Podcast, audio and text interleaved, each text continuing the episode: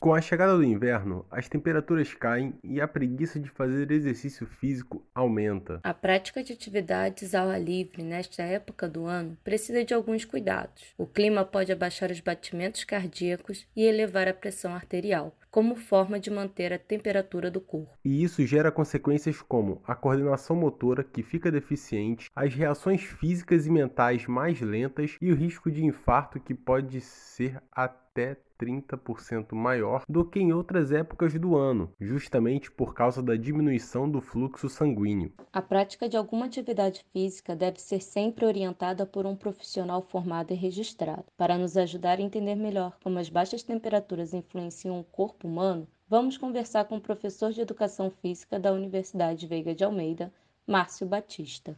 Márcio, seja bem-vindo ao podcast da Rádio Vabarra. Nossa equipe queria saber qual a importância de manter a atividade física no inverno e nos dias mais frios. É, temos vários aspectos positivos nisso, né? É importante a gente esquentar o corpo através do exercício, de uma atividade, para gerar calor. Vai, vai dar uma melhorada, gerando calor, vai acontecer o quê? E você se exercitando? Aumentando a circulação, elevando o que? O oxigênio para as células, para todos os órgãos. Então vai gerando também o que? Um, um, um, calor, um aquecimento a nível das articulações e a nível muscular também. Professor, que tipo de exercícios é melhor para se praticar no frio?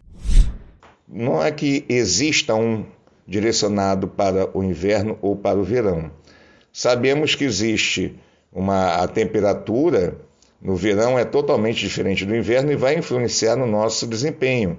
Né? A termorregulação, a sudorese, ainda mais se a pessoa for hipertensa ou tiver algum problema de saúde, existem esses contratempos. Além do frio, outro fator que ganha destaque no atual momento é a pandemia, que fez com que as pessoas ficassem mais em casa e, em muitos casos, ajudou a aumentar o sedentarismo. O hábito de fazer exercícios causa uma melhora na qualidade de vida e sintomas de ansiedade e depressão, e ainda ajuda a aquecer o corpo. Essa prática é muito positiva, independente do clima. Agora vou chamar o Diogo Bonfim, que é professor de geografia e pratica atividades físicas mesmo com o clima mais fresco. Seja bem-vindo. Diogo, o que você faz para se manter motivado mesmo em climas frios? Primeiro, a qualidade de vida, né? Claro que a gente também pensa um pouco da estética, porque nesse tempo de pandemia, isolamento social, a gente tá muito ansioso, acaba comendo muito, né? Isso foi um grave problema meu. Que tipo de atividade mais te atrai nesse momento de temperaturas baixas? Eu gosto da corrida. Eu gosto, é uma atividade que eu sempre curti. Mas eu tenho agora descoberto a bike, né?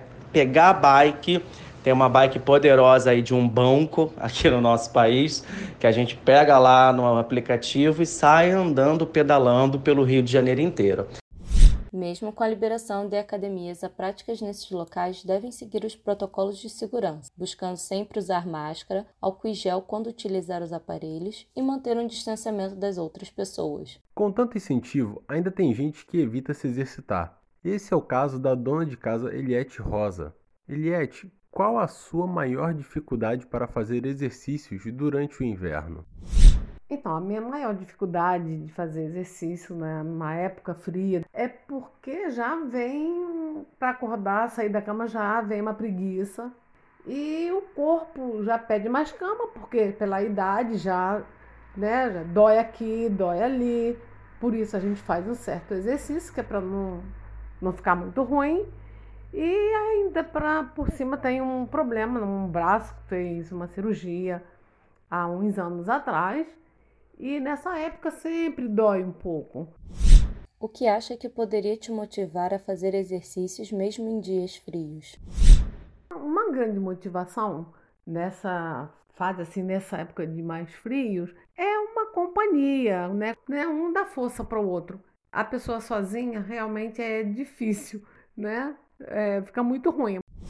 O mais importante é buscar saúde e bem-estar no que mais te agrada, tomar as medidas de segurança e deixar o corpo em movimento. Com isso, encerramos mais um podcast da Rádio Vabarra, agradecendo a presença de cada convidado e de todos que nos acompanharam aqui no Spotify. Esse podcast teve a produção de Iago Eloy e Sabrina Marques, edição de som Iago Eloy, edição de texto Anderson Barreto e apresentação de Iago Eloy e Sabrina Marques. Coordenação Rádio Uva Barra, professor Anderson Barreto e coordenação do curso de jornalismo, professora Renata Feital. Rádio Uva Barra.